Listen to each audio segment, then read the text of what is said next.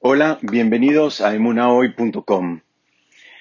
Estamos estudiando la Perashá Baigash, donde relata el famoso episodio del reencuentro. En realidad no es el reencuentro, es la revelación de, la identidad de Yosef frente a sus hermanos después de haber estado separados durante 22 años.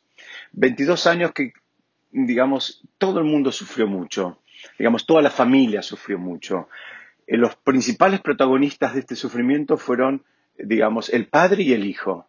Jacob sufrió mucho, de hecho, eh, eh, eh, estuvo estos 22 años en un estado de mm, melancolía y de tristeza por, por- esta separación. Estudiamos en otra oportunidad que Hashem, en su misericordia, genera en la persona una capacidad de olvido. Hay quienes les parece que es algo menor y dicen, no, no, no es algo bueno el olvido, pero en realidad explica a nuestros sabios que si no tuviéramos esa capacidad de olvido, no podríamos seguir nuestra vida adelante. Estaríamos todavía enganchados y vinculados emocionalmente con alguna pequeña cosa que nos pasó cuando teníamos cinco años. Eh, y en, un punto más relacionado con esto que estamos estudiando, la capacidad del olvido a la cual nos referimos es Dicen que Hashem, en, el gesed de él, en la bondad de él, permite que la persona, una vez que pase el año de, de- haber fallecido un ser querido, le, le viene como una calma que tiene que ver con- con una dosis de olvido, si se quiere. Pero ¿qué pasaba? Y, a Jacob esa dosis de calma no le llegó en ningún momento. ¿Por qué? Porque Yosef no estaba muerto. Eso funciona cuando alguien se fue de este mundo, pero mientras está en este mundo, ese, ese matiz de ayudarlo a seguir adelante a partir de- de- de- de una medida de olvido, eh, no, no, no, no se manifiesta. Y es por eso que Jacob estuvo sufriendo durante todos estos años. Yosef ya sabemos que sufrió mucho, sufrió mucho, fue esclavo, fue eh, eh, puesto en prisión, en fin, no, no, no, no tuvo una vida fácil. Ahora viene este momento, este episodio donde él se está reencontrando y revelando entre sus hermanos y diciéndole quién es. Y una vez más, porque previamente, eh, aun cuando no se había revelado, en cada oportunidad que tuvo, Yosef le preguntó a sus hermanos si su padre vivía. La expresión en hebreo es Aod Abihai, si todavía mi padre eh, vive. Eh, esa es la que le hizo ahora, pero en, en- otras oportunidades no dijo mi padre, pero dijo su padre si, si vivía. Es decir, preguntó muchas veces si el padre vivía. Y eh, a los comentaristas les molesta especialmente a un comentarista que se llama Beta Levi, que él, pregunta, ¿por qué en este momento, en este momento, digamos, en, el mismo, él dice, la expresión sería, con, con- en el mismo momento que él está, digamos, este, revelándose como, como hermano, inmediatamente les pregunta si el padre vive.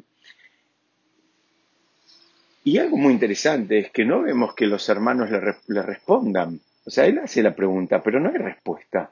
No le dicen nada, no le contestan.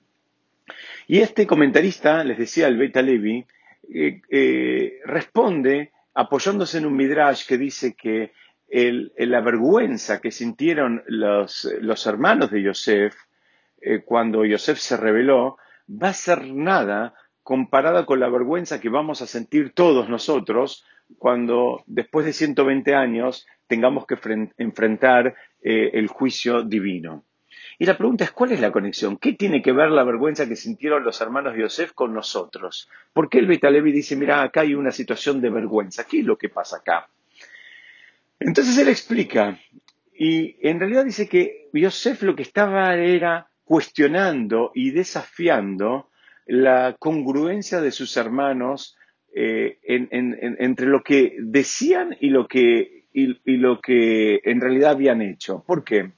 Cuando ellos, eh, digamos, entre comillas, discuten con Yosef en relación a, a Binyamin, al hermano menor que Yosef había pedido retener, y, y- y le, y le dicen que si, si, si digamos, si, no, si, no lo, si Yosef no lo iba a liberar, iba a haber una, una pelea porque el, el padre no iba a poder so- sostener esto y el padre, eh, en definitiva, eh, se, se iba a mo- a morir.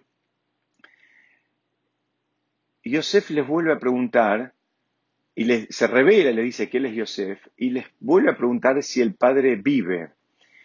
Es decir, Yosef lo que les estaba haciendo era presentándoles un desafío como diciéndoles, miren, ustedes ahora están preocupados que si a, mi papá le falta Binyamin se va a morir. Y la pregunta que les estaba haciendo tácitamente es, ¿y no les preocupó la, digamos, la integridad, eh, mm, digamos, eh, emocional y física de nuestro padre cuando me hicieron faltarle a mí? Acá, acá Yosef les estaba poniendo un contrapunto, donde ellos ahora, eh, digamos, abrazan esta bandera de la, de la, de la salud y, de la vida del padre, eh, digamos, conectada con eh, la vida de, un hijo, de Binyamin. Y Yosef cuando les pregunta, les está diciendo, bueno, ahora les importa, pero antes no les importó a ustedes. Ese sería el esquema de este, de este análisis que creo que nos puede servir a todos nosotros. ¿Por qué? Explica este autor, el Beit Alevi, él dice, cuando lleguemos al cielo después de 120 años y tengamos que enfrentar ese famoso juicio donde se nos va, eh, se, nos va a evaluar en relación a nuestras actividades y al, al uso de nuestros dones y de nuestros recursos, posiblemente nosotros vamos a tener muchas excusas que justifiquen nuestro comportamiento. Pero la realidad de las cosas es que también vamos a tener muchas eh, situaciones donde en definitiva nos vamos a enfrentar con nuestras propias incongruencias.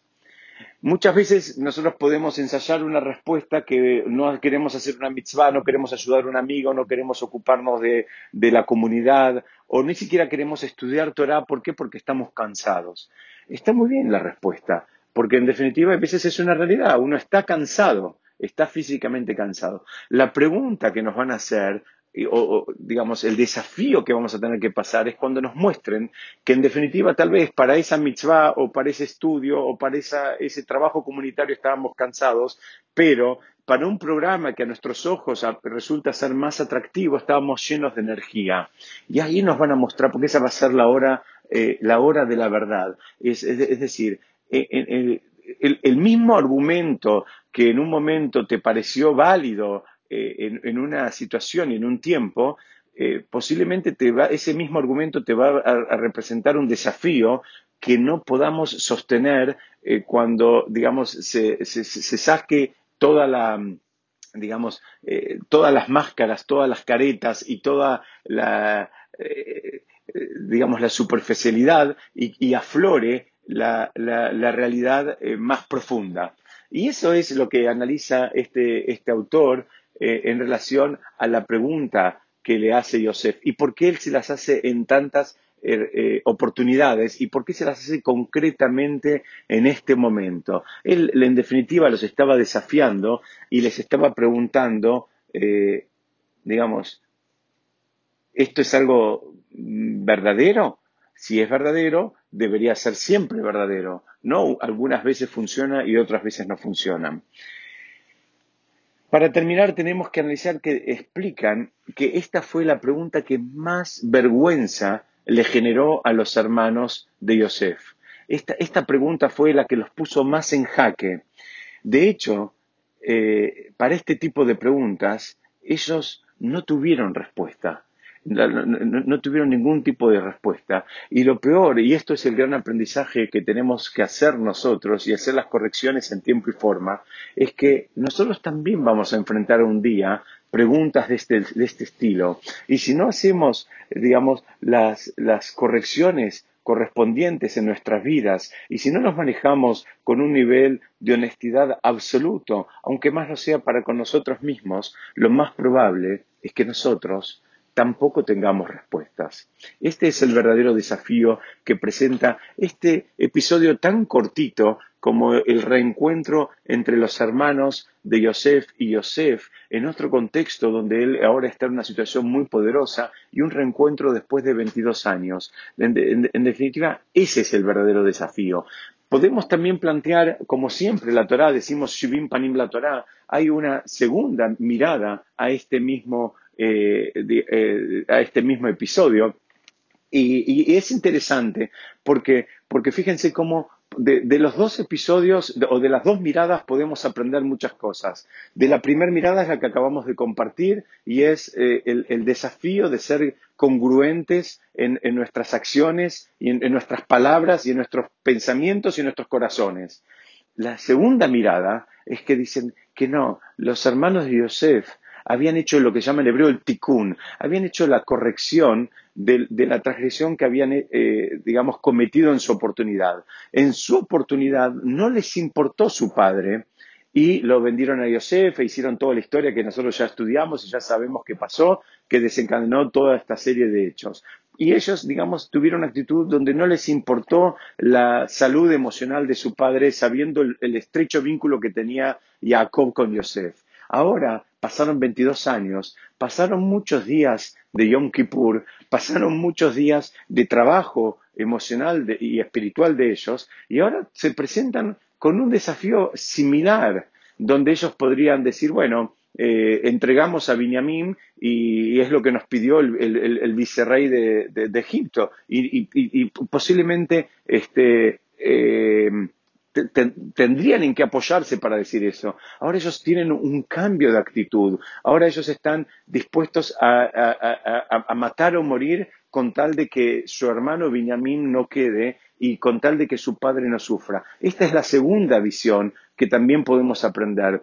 Eh, dos veces se encontraron con un, desafío similar. Dos veces se encontraron con una posibilidad de dejar a un hermano en una situación, digamos, eh, de sufrimiento. En la primera, aparentemente no les importó tanto, ni el hermano ni el padre. En la segunda, ya les importó, eh, digamos, de manera pronunciada, como, como dijimos, la salud emocional de ambos y por eso reaccionan. Entonces vemos como podemos aprender de este, de este pequeño episodio, eh, podemos aprender para los dos lados, que por un lado tenemos desafíos que si no los pasamos en tiempo y forma, definitivamente la vida nos va a presentar, nos, los va a traer de vuelta. ¿Para qué? Para que pasemos de grado, como quien dice. Y por el otro lado vemos que las preguntas que vamos a tener que enfrentar eh, no van a ser otra cosa que demostrar si todo lo que hicimos